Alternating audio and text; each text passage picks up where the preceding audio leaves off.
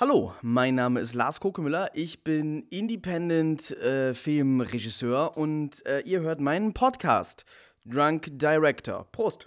Drunk Director. Hier geht es um Filme, manchmal meine, manchmal deine, manchmal keine. Diese Sendung wird ab hier immer dümmer. Diese Sendung wird ab hier immer dümmer. Ich trinke während dieser Sendung ein Getränk, das besteht aus dem äh, irischen Whisky Blend, äh, Blend Whisky, irischen Blend Whisky Tullamore Dew ähm, und einer zerstückelten Limette, etwas braunem Rohrzucker und einer nicht näher spezifizierten Zitronenbrause. Das ist hervorragend. Das ist mir extrem süß geraten, wegen sehr viel Zucker drin. Ähm, und das finde ich gar nicht mal so schlecht. Ich weiß gar nicht genau, wie dieser Talamont eigentlich pur schmeckt, denn ich habe ihn pur noch nicht probiert. Vielleicht sollte ich das auch irgendwann mal tun. ja, gut, gelungener Einstieg. Erster, erste, erste Sendung, erster Podcast. Ich probiere das mal aus. Hm. Ihr habt gehört, ich habe gerade getrunken. Jetzt stelle ich das Getränk beiseite und dann kommen wir zum Thema. Also, ich bin Independent-Filmregisseur in, aus Deutschland ähm, und werde deshalb in diesem Podcast, in dieser Reihe über meine eigenen Filme, über andere Filme, die ich gut finde, über Independent-Filme machen und alle diese Dinge reden. Und äh, beginnen möchte ich mit einer Sendung über den Film, der als nächstes von mir und äh, meiner Filmproduktionsgruppe Firma Radikal und Arrogant herauskommen wird. Dieser Film heißt äh, Zeckenkommando vs. Cthulhu. Das ist der vierte Spielfilm, den wir gemacht haben. Den haben wir gerade erst abgedreht. Ähm, und es geht darin um eine fiktive Punkband, das Zeckenkommando, die in der Stadt, in der nicht fiktiven Stadt Buchholz in der Nordheide festsitzen, ähm, die total die Slacker-Loser-Menschen sind, die da einfach hängen geblieben sind. Die sind aber alle noch sehr jung auch. Also ähm, es ist noch nicht alle Hoffnung verloren. Und die eigentlich nichts anderes machen den ganzen Tag, als äh, ihre Band zu haben, miteinander rumzuhängen, ähm, ja, und Musik zu machen. In ihrem Proberaum. Und jetzt soll ihnen der Proberaum weggenommen werden. Der Proberaum wird verkauft an einen skrupellosen Investor. Sie können das nicht verhindern und damit äh, fehlt ihnen im Grunde die komplette Beschäftigung. Äh, und um ihren Proberaum zurückzubekommen, um diesen Verkauf, um die Schließung der Proberäume äh, doch noch zu verhindern. Ich habe gerade gesagt, sie können es nicht verhindern ist Bullshit. Äh, oder vielleicht auch nicht. Wir wissen es nicht. Wir wissen nicht, wie der Film ausgeht. Hier wird nicht gespoilert. Ähm, um, mit, mit, viel Zucker geht so ein Getränk ganz schnell in den Kopf. Nee, also um zu verhindern, dass ihr Proberaum verkauft wird, äh, macht diese Band sich also auf. Der ganze Film ist gefilmt von der Band selber. Das sind so kleine süße Clips, die die auf YouTube hochladen. Können sie nicht so gut, haben sie nur so einen Camcorder für. Äh, und, und am Anfang filmen sie sich halt selber beim Rumhängen und beim Album aufnehmen und zeigen so ihre Musikvideos. Und dann fangen sie aber an zu ermitteln, warum kauft eigentlich dieser skrupellose Investor eine Proberaumanlage, wenn er darin gar keine Proberäume vermieten möchte. Was will der damit? Ist das nicht scheiße für die Kultur in der Stadt? Sie machen eine Kampagne, sie starten eine Unterschriftenaktion und sie stellen diesem Investor nach und sie finden heraus, zusammen mit der Chefredakteurin der Lokalzeitung und dem Bürgermeister möchte dieser skrupellose Investor in dieser Proberaumanlage äh, Cthulhu beschwören, um die Weltherrschaft an sich zu reißen. Das ist böse, das muss verhindert werden. Darum geht es in dem wundervollen Film Zeckenkommando vs. Cthulhu. Es ist also eine Found-Footage-Komödie mit, dieser, mit dieser fiktiven Punkband, von der wir ein ganzes Album aufgenommen haben, das ich auch während dieser Sendung von, also davon werde ich ein paar, ein paar Tracks anspielen. Äh, und ähm, unsere Idee für Screenings von diesem Film ist eben, dass der Film gezeigt wird und danach tritt die Band auf, denn wir können tatsächlich unsere Instrumente spielen und wir werden tatsächlich das Ganze auf die Bühne bringen. So, ähm, das ist die Handlung. Das habe ich super erzählt. Darauf ein Schluck vom Getränk. Wer zerlegt euer Scheißkopf besser als Rambo?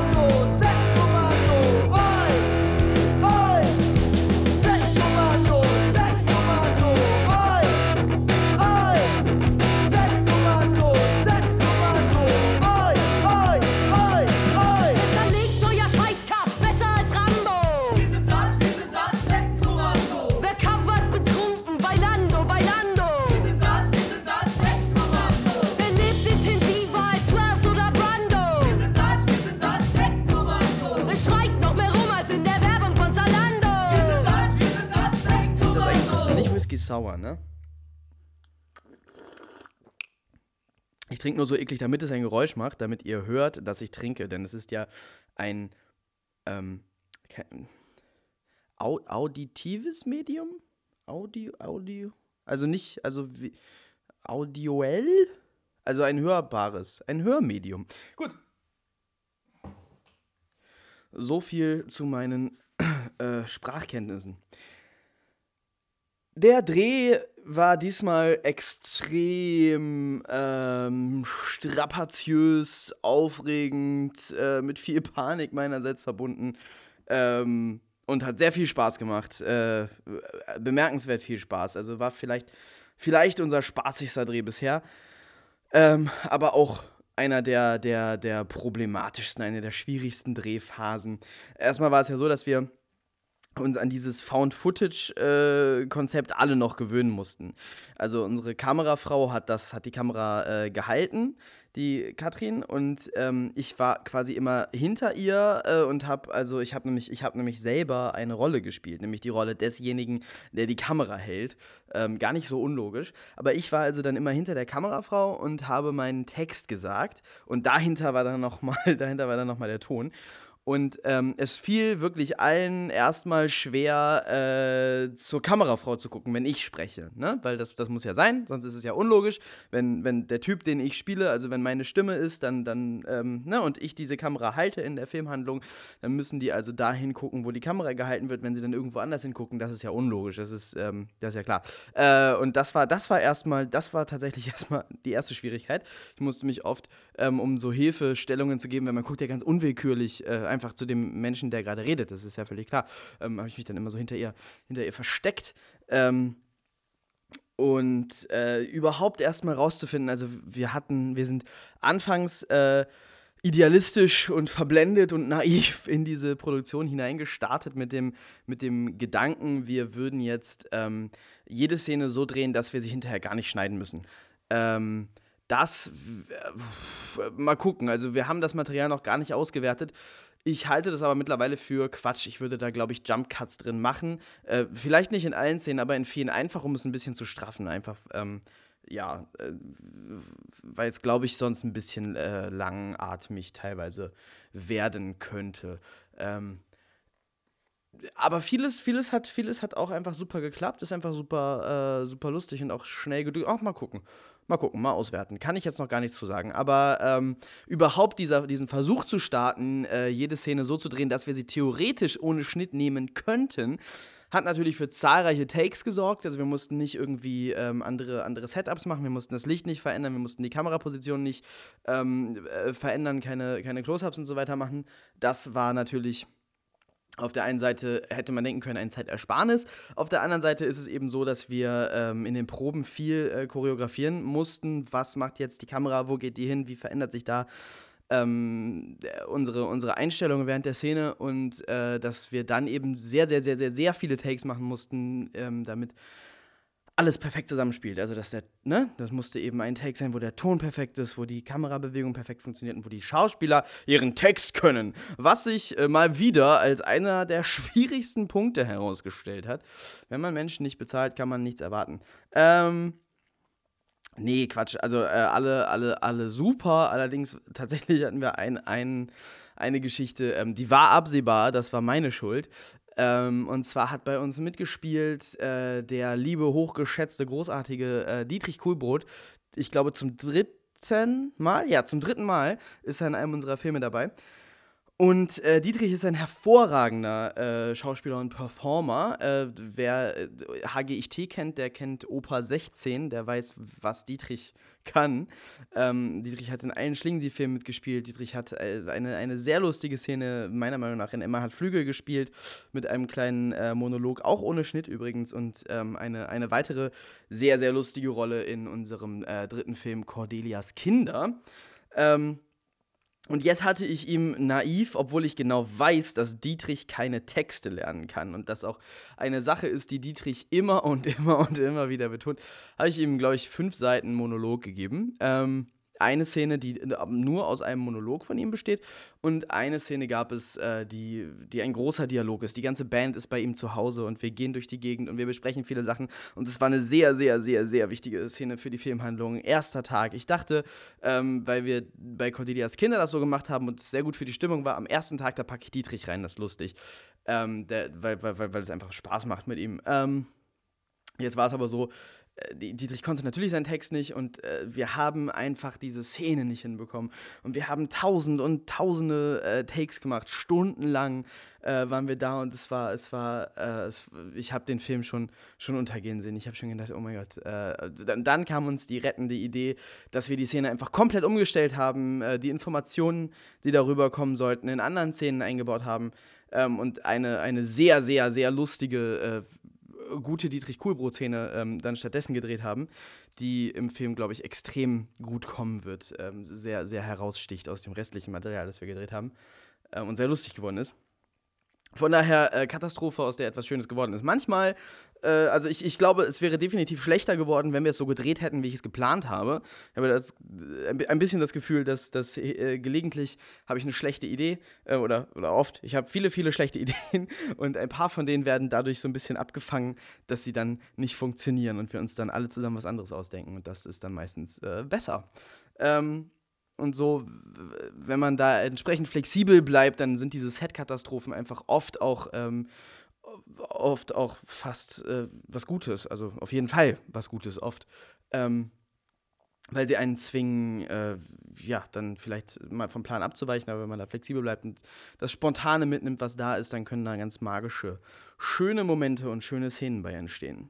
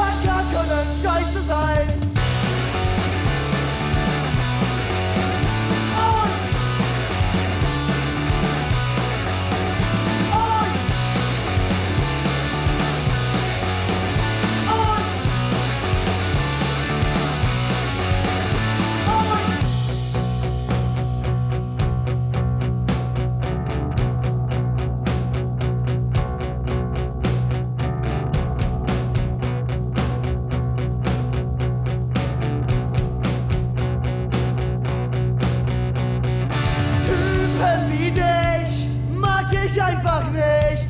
Ich hasse dein Gesicht und muss kotzen, wenn du sprichst. Typen wie dich mag ich einfach nicht. Ich hasse dein Gesicht.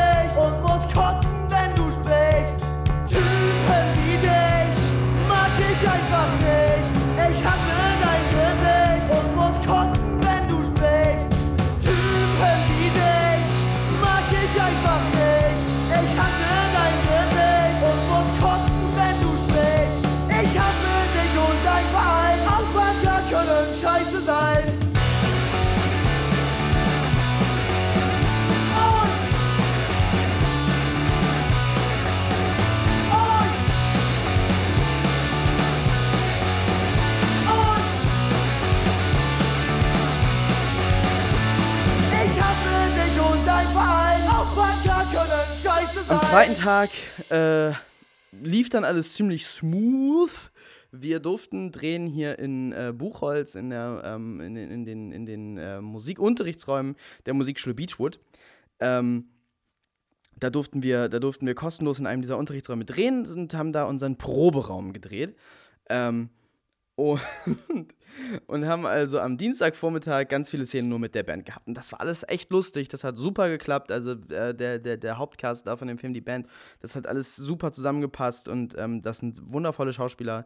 Ähm, und es war, es war wirklich lustig und wir hatten sehr, sehr, sehr viel Glück mit dieser Besetzung, weil wir da also im Castingprozess relativ äh, es, es, es war ein langer, schwieriger Casting-Prozess, aber ähm, da haben wir echt, echt eine Top-Besetzung äh, gehabt und das hat sich an, an dem Tag auch niedergeschlagen und das war schön und gut für die allgemeine Laune. Und dann war es Teil einer Szene, dass der Drummer sich also ein Bier öffnet und äh, in diesem Teppich, äh, in diesem, ha, gespoilert, in diesem Raum ist ein sehr heller Teppich und dem Schauspieler ist erstmal das Bier, die offene Bierdose, aus der Hand gefallen. Ähm, was natürlich super ist, wenn man vormittags in einem Musikschulraum dreht, dann macht man den besten Eindruck, wenn man da Bier vergibt und das alles nach Bier stinkt. Ähm, entsprechend wenig begeistert war der Besitzer und hat uns trotzdem weiterdrehen lassen. Das ist super lieb von dem, von dem, ähm, von dem Menschen. Das äh, konnte ich da gar nicht fassen. An dem Tag dachte ich, war ich noch der festen Überzeugung, der schmeißt uns raus. Der war jetzt nett zu uns, aber wenn dieser Fleck da nicht rausgeht, da war eine Putzfrau, die hat gesagt, es geht super easy raus. Ähm, aber wenn der da nicht rausgeht, der Typ äh, wird mir eine Mail schreiben, dass wir da am Freitag, also wir hatten, glaube ich, drei Drehtage da und ähm, am Freitag äh, einen sehr, sehr wichtigen Drehtag, dass wir da nicht drehen können. Ich war mir sicher. Es kam dann ganz anders. Er gab uns am Freitag sogar, damit wir da nachts drehen konnten, einen Schlüssel dafür, den ich dann erst äh, irgendwie am nächsten Tag wieder abgeben musste. Also super, super krass, super lieber Mensch. Ähm, dann, äh, ich glaube, der Mittwoch lief ganz gut. Und dann haben wir einen Tag gedreht. Ähm, hier in Holm-Seppensen, ähm, wo wir viel davon gedreht haben, Buchholz und Holm-Seppensen sind auch die Handlungsorte des Films und da haben wir auch gedreht, on, on Location und haben im Wald gedreht. Die Band ist äh, campen gegangen, über Wildcampen, tief, tief, tief im Unterholz äh, und hat dort Pilze genommen. Ähm, lustige Szene im ersten Akt, die alle Charaktere, äh, finde ich, ganz wundervoll äh, vorstellt und einführt. Ähm, und das war natürlich, wie man sich das, man sich das denken kann, sehr, sehr, sehr abenteuerlich. Also, wir haben, wie oft wir eine Szene abbrechen mussten, weil eine Wespe da war. Ähm, eine Szene hatten wir ziemlich langer Monolog, bei dem wir durch einen Bach warten. In diesem Bach waren so viele spitze Steine und Unebenheiten und so. Es war unglaublich, es war nicht zu schaffen. Und dann kamen auch noch diese scheiß Wespen. Ähm, sehr, sehr, sehr schwierig wir haben natürlich, äh, Film heißt Zeckenkommando, wir haben natürlich alle Zecken äh, bekommen, überall. Äh, ist auch im Film, ist auch eine Szene, wo jemand eine Zecke hatte. Also man, ich hätte damit rechnen können, wenn ich das schon irgendwie in einer äh, äh, ausgedachten Handlung einkalkuliere, dass man da Zecken kriegt. Aber wir haben alle Zecken bekommen. Ähm, und dann sind wir, dann sind wir irgendwann fertig gewesen. Äh, auch wunderbare Sachen gedreht, sehr, sehr viel Spaß gehabt, ein bisschen angetrunken gewesen. Äh, sind dann zu mir nach Hause gegangen, haben dann auch einen Film geguckt, äh, nämlich die äh, Auf der Suche nach der goldenen Unterhose, ein Film von irgendwelchen ostfriesischen Punkern, den man sich kostenlos im Internet angucken kann. Überaus empfehlenswert. Äh, bisschen, bisschen komisch, bisschen komisch, aber, aber, aber gut komisch. Ähm, und dann ist mir aufgefallen, dass mein Portemonnaie nicht da ist. Und ich habe alles, alles, alles, alles, alles durchsucht. Mein Portemonnaie war nicht da und es war klar, ich hatte, den, ich hatte das also beim Drehen tief im Wald im Unterholz vergessen und ich würde nicht schlafen können ohne dieses Portemonnaie. Und ich bin also nachts um drei mit einer Taschenlampe ins Unterholz. Und wir waren richtig im Unterholz, fernab aller Wege gegangen und habe ähm, den Platz gesucht, wo wir gedreht hatten, habe ihn auch gefunden und habe dort mein Portemonnaie gesucht und habe das natürlich nicht gefunden. Bin dann zurückgegangen, dann klingelte mein Handy, dann war da eine Schauspielerin dran und hat mir gesagt, ja, ich habe eine Zecke, äh, hast du eine Pinzette? Ich sage, ja, ja, ich komme gleich nach Hause. Und äh, äh, in dem Moment, in dem ich auflegte, sank ich auf einmal ein in so ein ähm, ausgetrocknetes oder nicht ganz ausgetrocknetes Flussbett, in so eine Art Treibsand, ähm, bis zur Hüfte und dachte so, äh, oh Mist und sank immer weiter und war dann so, hatte dann äh, diesen Sand so unter den Schultern, als ich einen Ast zu greifen bekam und mich da herauszog. Da habe ich mir nichts weiter dabei gedacht, aber als ich es anderen Leuten erzählte, fiel mir auf, Wäre der Ast dort nicht gewesen, wäre ich einfach in diesem Welt verschwunden. Hm, spooky, spooky.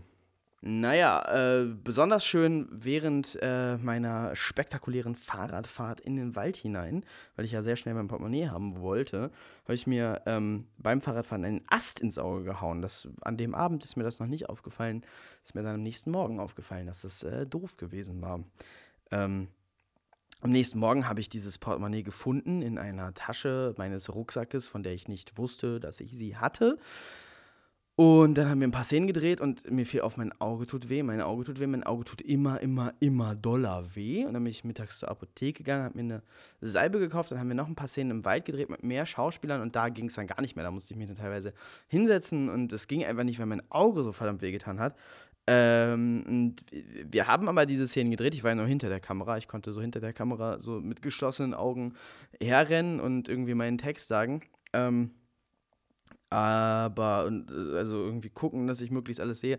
Es war schwierig. Es waren äh, große, äh, verhältnismäßig aufwendige Szenen, aber es ging alles und es waren alles äh, wundervolle Schauspieler und von daher hat das alles äh, geklappt. Und danach bin ich zum Augenarzt gegangen, wo man sehr wütend auf mich war, dass ich so spät abends noch Arbeit machte. Ähm, und dann habe ich da irgendwie so Zeug bekommen, weil ich hatte mir da irgendwas angerissen. Herrlich! Dieser Film hat wirklich sein Tribut gefordert. Am äh, Tag darauf ist mein Handy heruntergefallen und der Display, das Display zersplittert. Auch äh, während der Dreharbeiten. Ganz super. Das ist äh, dann auch hinüber gewesen. Mir ist des Weiteren, ich glaube, das war sogar am selben Tag, eine Füllung aus einem Zahn herausgefallen. Super. Ähm, das hat auch richtig dolle Spaß gemacht. Ja, und ähm, das waren so die Sachen, die dieser Film von mir äh, gefordert hat. Aber es hat alles viel Spaß gemacht. Wir haben eine Szene gedreht, relativ spontan, stand nicht drin im Skript, wurde wir das drehen, da sind wir auf so ein Dach gestiegen von einem, ähm, von einem verlassenen Haus. Hat sich herausgestellt, alle außer mir können super auf Dächer klettern, nur ich nicht. Ich habe mich voll zum, zum Idioten gemacht ähm, und musste da hochgehoben werden. Nee, oder? Also irgendwer hat mir, glaube ich, eine Räuberleiter gegeben oder so. Ich weiß es gerade nicht mehr so genau. Ich war in einem in einem äh, Rausch von Scham. ich erinnere mich an nichts, ich habe es alles verdrängt. Aber irgendwie bin ich äh, japsend auf dieses Dach gekommen.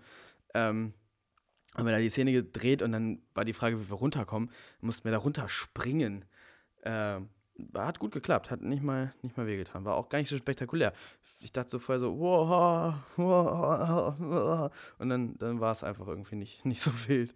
Also, äh, liebe Kinder, ne? Also, wenn ihr einen Film dreht, ihr könnt, also von Dächern runterspringen, ist gar kein Stress. Auch egal, wie hoch das Haus ist, ne? Also, für einen Film gerne mal vom, vom Dach springen. Gerade wenn ihr jetzt irgendwie Kinderseiten zuhört, macht das mal nach. Das ist gut.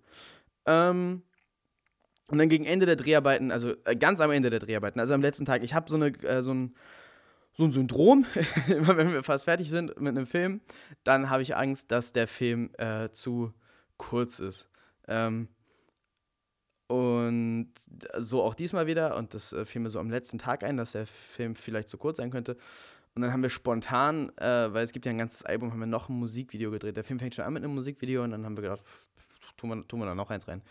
Ähm, und es gab dafür natürlich überhaupt keinen Plan. Wir waren gerade bei einem Parkhaus, also sind wir aufs Parkhausdach gegangen und haben dieses Musikvideo gedreht mit allen Ideen, die uns so spontan eingefallen sind. Äh, ganz schön billige Masche, aber es ist ganz schön geil geworden. Also ich ähm, für mich ein großes Highlight. Ich finde es sehr, sehr, sehr, sehr lustig. Äh, das ist auch kein Eigenlob, weil das liegt kaum an mir. Also es ist wirklich lustig geworden. Kann man sich jetzt auch schon auf YouTube angucken. Heißt äh, Cooler als der Rest von Zeckenkommando. Und wir können ja, hey, hey, voll Überleitung. Und in das Lied hören wir jetzt mal rein. Eigentlich weiß ich nicht, was ich an dir mag. Du nervst sogar das Lied dich ist ein gottverdammter Schlager. Aber ist ja egal, hört ja eh keiner hin. Irgendwie muss man ja merken, dass ich verliebt in dich bin.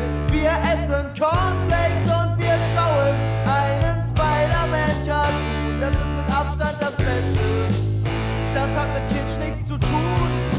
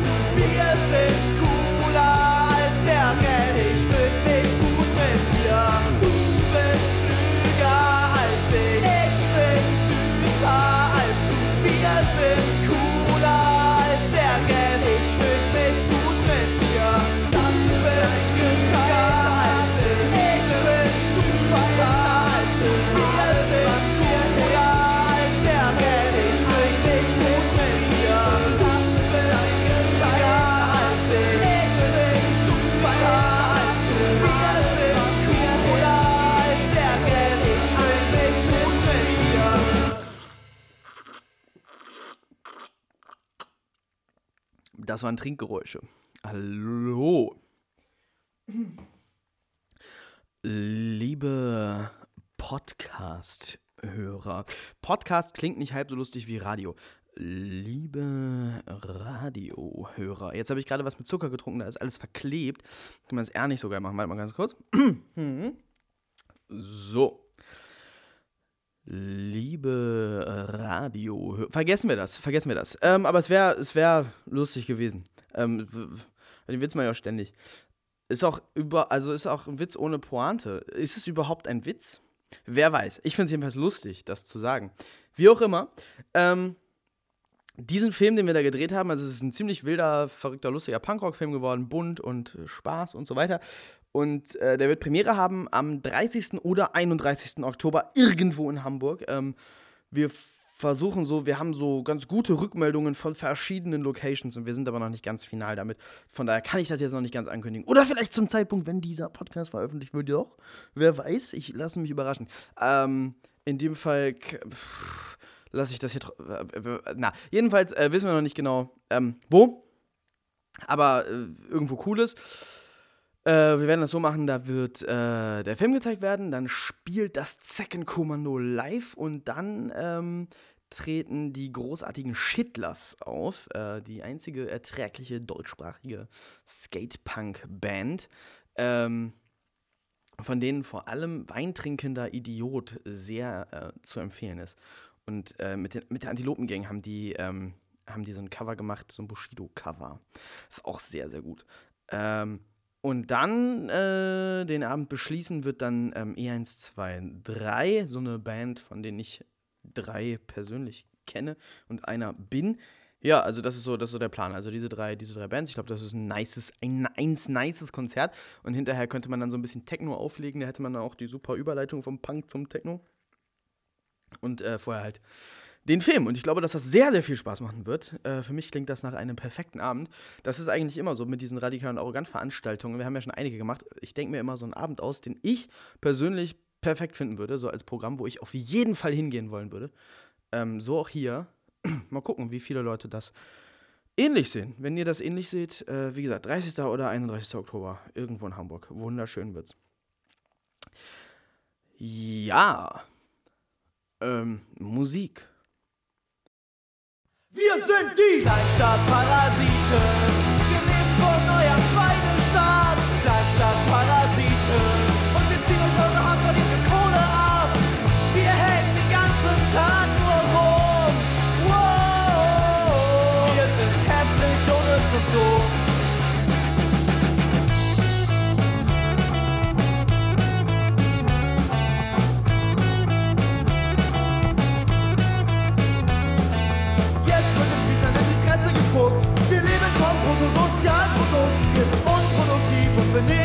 Schlecht. Keine Arbeit, immer saufen, ey, mein Leben ist perfekt. Meiner Wohnung ist Schimmel an jeder Wand. Ich bin ein Volksschädling, eine Schande für das Land. Wir sind unbeliebt, weil wir die Ruhe stören. Wenn du mitgrüßt, kannst du auch dazugehören. Kleinstadtparasiten, gelebt von euer Schweinestaat.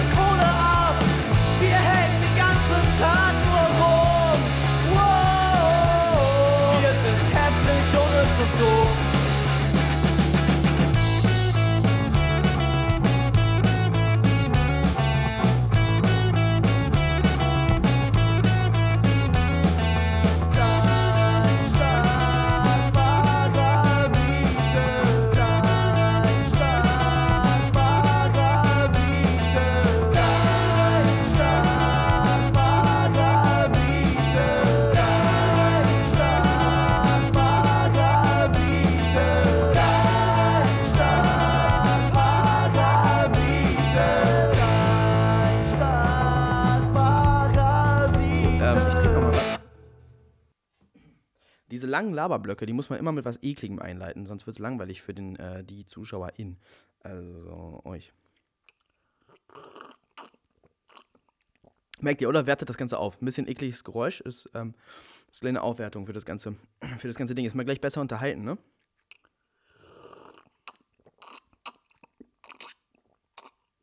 Wenn ich dabei nicht so betrunken würde, würde ich das einfach die ganze Zeit machen. Also das Gelaber lassen, nur schlürfen. Der Schlürf-Podcast.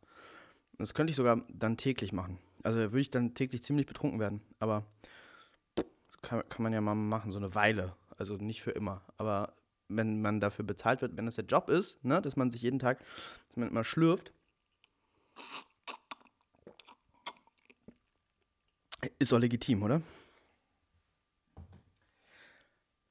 Inspiration für diesen Film äh, waren so 80er, ähm, also einerseits mag ich sehr gerne die 80er Genre-Komödien und andererseits mag ich äh, Slacker-Komödien der 90er Jahre, ähm, wo ja jetzt, also, ich meine, Clerks ist äh, das, das, das ähm,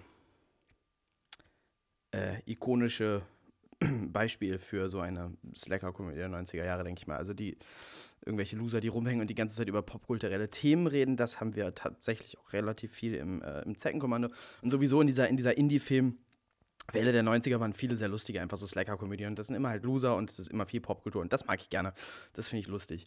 Ähm, und, und, und dann müssen die auch immer irgendwie was Melancholisches dabei haben. Also es reicht nicht, wenn es einfach nur Idioten sind, die Scheiße labern. Das ist irgendwie stumpf. Aber meistens haben diese Filme, ähm, also die guten davon, haben immer noch irgendwie so ein, irgendwie sowas darunter. Ähm, was so ein bisschen, so ein bisschen traurig ist. Das äh, gefällt mir sowieso bei Komödien. Komödien müssen einen deprimieren. Wenn man glücklich aus einer Komödie rauskommt, war es keine gute Komödie. Die besten Scrubs-Folgen sind die, wo man am Ende schluchzt, sich auf dem Sofa in Embryonalstellung an sein Kissen klammert und denkt, alles ist schlimm. Das sind gute Scrubs-Folgen. Scrubs ist die beste Sitcom aller Zeiten. Äh, das ist nicht mal eine kontroverse Meinung, das ist ein Fakt. Äh, naja, jedenfalls, also einerseits, einerseits solche ähm, Slacker-Komödien, andererseits, äh, andere Einfluss sind natürlich diese, ähm, also es gab diese Genre-Komödien in den, in den 80ern, wie äh, vor allem natürlich Ghostbusters. Ghostbusters ist ganz klar äh, eine Geschichte, die, die, ähm, äh, die, die vielleicht eine Inspiration mit für diesen Film war und vor allem für die Pläne, die ich unter Umständen mit diesen Charakteren noch habe. Ähm, Genau, und dann ein Film, der für mich schon mal beides sehr schön vereint, das ist äh, Bill und Teds, äh, was ist der deutsche Titel? Verrückte Reise durch die Zeit? Ähm, ich weiß nicht mal den äh, englischen Titel gerade. Also Bill und Ted jedenfalls. Bill und Ted sind super. Äh, Keanu Reeves und irgendein anderer Typ. Ähm, und sehr, sehr, sehr, sehr, sehr lustig. Muss äh, jeder Mensch gesehen haben. Also es gibt zwei Teile, den zweiten habe ich noch nicht gesehen. Ich bin mir sicher, den, auch den muss jeder Mensch gesehen haben gibt es auf dem britischen Netflix, werde ich mir mit meinem, ähm, mit meinem Tool, mit dem man sich, äh, mit dem man so tun kann, als käme man aus anderen Ländern, demnächst mal angucken. Der, der zweite Teil heißt Bill and Ted's Bogus Adventure. Wie der erste Teil, ah, Bill and Ted's irgendwas. Bill and Ted. Sucht das. Ähm, lustig. Lustig und sehr gut. Äh, und das ist halt, also, der ist überhaupt nicht melancholisch, also gar nicht. Äh, von daher trifft auf den nicht zu, was ich jetzt über Slacker-Komödien gesagt habe. Er hat aber diese Genre-Geschichten und der ist sehr lustig. Und es sind im Grunde, die reden viel auch über so Popkulturkram und sind Loser. Also kann man schon sagen, es ist eine Slacker-Komödie, bevor die Slacker-Komödien erfunden worden sind. So ähnlich wie Ferris, Fer, Fer, Fer, Ferris Brulers Day Off ähm, der auch sehr gut ist. So, das sind so, so äh, Geschichten, die so den Ton davon beeinflusst haben. Und daher hatte ich auch die Idee, das Ganze ähm, von Footage-Style zu machen, weil ich mag diesen, also ich mag diesen, diesen 80er-Jahre-Look. Und ich assoziiere das viel mit äh, Videolook, weil ich habe sowas natürlich früher auf Videokassetten geguckt, denn ich bin sehr alt. Ähm, und 24, also. Ähm, und Früher hatte ein ähm, Freund von mir, ich habe natürlich als äh, Kind nichts anderes gemacht, als ähm, Filme zu drehen, sehr ernst zu nehmen, ne? Und ähm, ein, ein, äh, ich hatte recht wenig Kinder, die mit mir befreundet waren, denn mit diesem einen einzigen Hobby äh, konnten recht wenige andere Kinder was anfangen. Es gab allerdings einen hier im Ort, der hatte dasselbe Hobby, der hat auch mal Filme gemacht, der hatte auch eine Kamera. Und in seine Kamera, ähm, also in meine Kamera kam so eine äh, Vorstufe der, der Mini-DV. Kann sogar sein, dass die einfach nur DV hieß. War ähm, ein bisschen kleiner als eine Videokassette, ich glaube ungefähr genauso breit. Ähm, und hatte schon so ein, äh, hatte immer noch so einen Videolook, ging aber schon so ein bisschen so, nee, hatte eigentlich einen guten Videolook. War eigentlich, war eigentlich ganz, ganz, ganz schick. War wirklich schick, ja doch. Ähm, und er hatte aber, er hatte so eine Kamera, wo, wo tatsächlich äh, VHS-Kassetten reinkamen, was natürlich cool war, weil an die hatte man, äh, an die kam man halt super leicht ran. Die gab es in jedem, in jedem Laden, weil die Leute die ganze Zeit ähm, Fernsehen auf VHS-Kassetten aufgenommen haben. das ist Steinzeit. Äh, und die andere coole Sache daran war, dass man die äh, Horrorfilme auf VHS-Kassetten von seinen Eltern da reinstecken konnte und dann mit äh, Kopfhörer das Ganze gucken konnte. Ähm, ja, so Sachen, die wir noch nicht gucken durften, so aufregende Dinge wie äh, Titanic. nee, wir haben auch wirklich gruselige Sachen geguckt. Also ja, ich habe daneben gesessen. Ähm, aber jedenfalls sah das immer sehr cool aus, was man damit gedreht hat. Das hatte diesen Videolook und ähm, seitdem mag ich das. Und das ist wirklich schon eine ganze Weile her. Ähm, und so super alles Digitale ist, so gerne mag ich diesen analogen Look. Und damit meine ich nicht mal den Filmlook, ich meine damit Videokassetten. Ähm, und äh, weil ich diese 80er-Filme viel damit verbinde, war eine visuelle Idee für diesen Film von mir, dass ich gerne so einen Videolook hätte und deshalb haben wir das Ganze auf Mini-DV gedreht. Das ist natürlich nicht genau das, aber man kann das noch so ein kleines bisschen bearbeiten und es hat schon, es hat schon das, es hat schon die Richtung, äh, die es sein soll und das ist meiner Meinung nach sehr schick geworden. Würde ich diesen Film irgendwo sehen, ich würde denken, hey, das hat ja diesen Videolook, den ich so gerne mag und dann würde ich das gucken. So, und deshalb mag ich das, dass wir das gemacht haben. Ähm, ja, genau. Ich habe hier so eine Liste mit ähm, Themen, die ich so, die ich so ähm, abarbeiten will um diesen Film herum. Ähm, und, und habe jetzt äh, viel schon gesagt. Hier steht noch Buffy drauf. Es hat keinen großen, großartigen Grund, außer dass es auf der CD einen äh, Track gibt, das ist das Buffy-Lied. Äh, das auf der einen Seite. Auf der anderen Seite hat es natürlich noch den Grund, also ist natürlich Buffy auch ähm, ein Einfluss. Ne? Ich meine, das ist. Äh, eine Teenager-Serie, es ist viel lustig, es hat Genre-Einflüsse und äh, die 90er-Episoden haben diesen 90er-Look. Jetzt habe ich gerülpst und ich hoffe, ich habe das rausgeschnitten und war da nicht zu faul zu, weil das ist ja super peinlich. Ähm, naja, und äh, genau, Buffy war auch noch ein Einfluss und es gibt das Buffy-Lied und Buffy ist die beste Serie. Ich habe noch nicht alles von Buffy geguckt. Ähm, es hat auch eher ideologische Gründe, dass äh, es ist Buffy die beste Serie ist. Nicht jetzt äh, irgendwelche Ideologien, die darin vermittelt werden, sondern es, es, es, es, äh, es ist für mich eine Ideologie, dass Buffy die beste Serie ist. Äh, ui.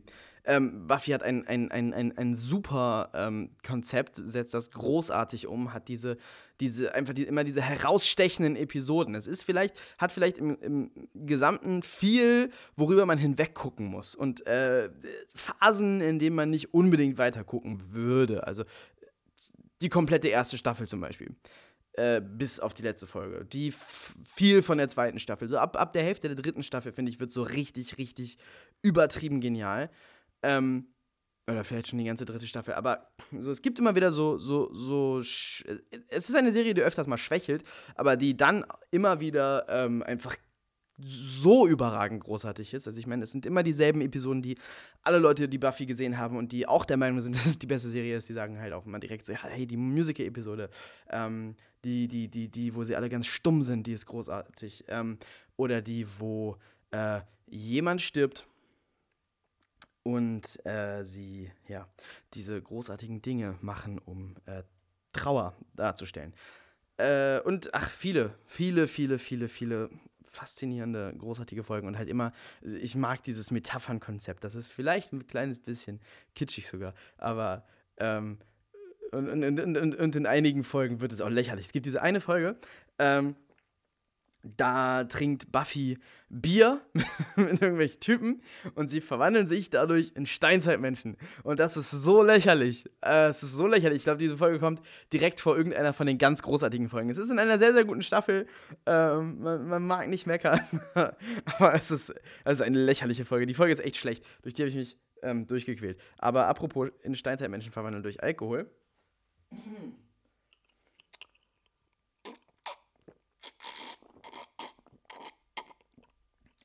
Ist echt süß, wirklich sehr süß. Ähm, Naja, aber vielleicht hören wir uns jetzt mal das Buffy-Lied an.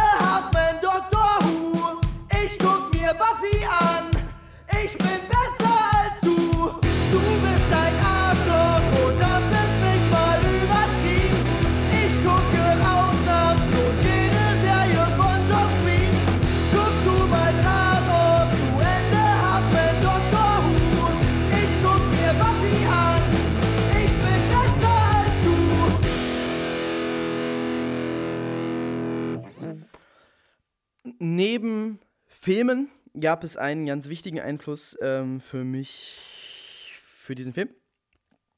Ähm, und zwar äh, Lebenserfahrung. Ich hatte früher eine sehr, sehr, sehr schlechte Punkband voller Loser-Typen. Hey, kommt uns das aus der Filmhandlung bekannt vor? Ich weiß nicht. Äh, und wir haben auch, oder ich habe auch äh, uns äh, gelegentlich gefilmt und daraus ähm, sehr schlechte Clips gemacht, die es irgendwo auf YouTube noch gibt, aber ich hoffe, niemand findet sie. Ähm, diese Band hieß Zidrön CO2 und äh, meiner Meinung nach war sie, war sie lustig. Ma äh, mag nicht der Humor von allen Menschen sein, müsst ihr euch auch nicht unbedingt anhören. Aber es hat viel Spaß gemacht. Wir haben immer im Proberaum rumgehangen, äh, wir waren, äh, die letzten Loser haben echt schlechten Punk gemacht. Ähm, ein böser Mensch behauptet immer, es sei Metal gewesen. Das, das lasse ich nicht auf mir sitzen. Es war nicht Metal. Wir nannten es Pöbelpop. Es hatte bestimmt Einflüsse aus der Metal-Richtung, denn alle aus der Band außer mir waren Metalheads, glaube ich. Ähm, aber es war Punk. So, Punkt. Ist, kann man sich anhören, ist einfach so. Muss man, ähm, muss man gar nicht drum argumentieren. Vielleicht mache ich ein Lied mal daraus an. Wenn ich eins finde, dann kommt jetzt ein, ein Lied von Citroën CO2. Wenn ich es finde, dann kommt jetzt ein Lied von Citroën CO2, mit dem ich beweisen möchte, dass es Punk war und kein Metal. Und jetzt machen wir ein richtiges Lied.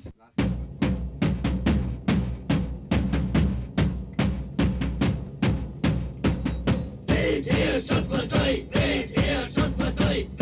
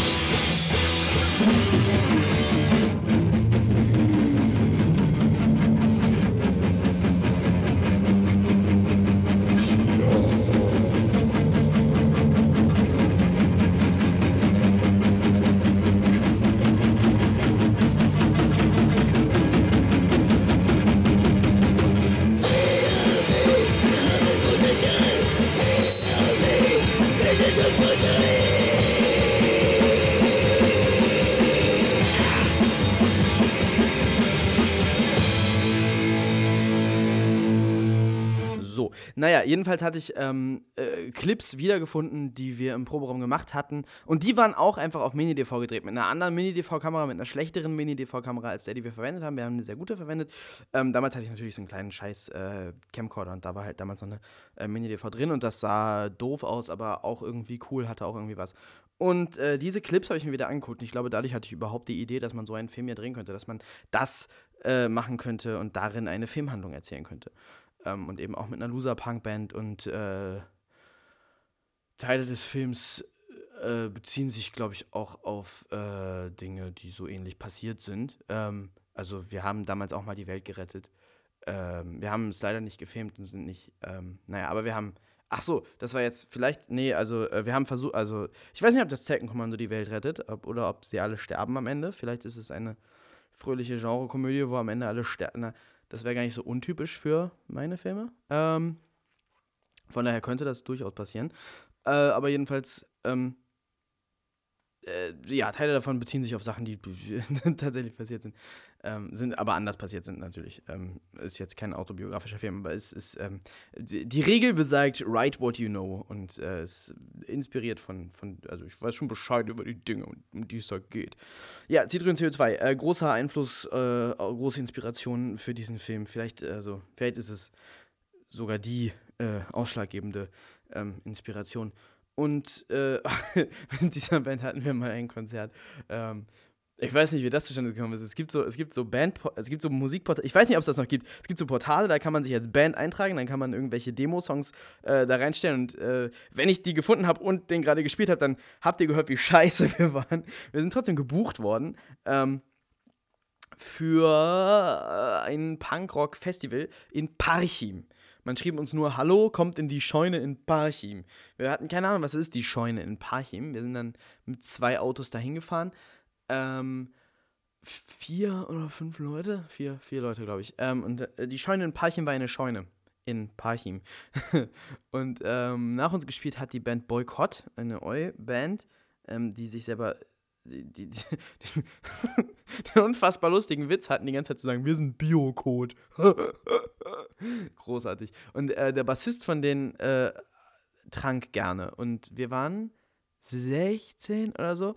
Blutjung, blutjung. Noch nie Alkohol getrunken. Nee, äh, wir haben uns überschätzt. Wir haben mit dem zusammen getrunken und wir haben sehr, sehr viel Sterni getrunken. In meinen Erzählungen war es, glaube ich, ein Kasten Sterni pro Person, außer die zwei, die nicht trinken durften, weil sie fahren mussten, weil die Idioten Führerschein hatten.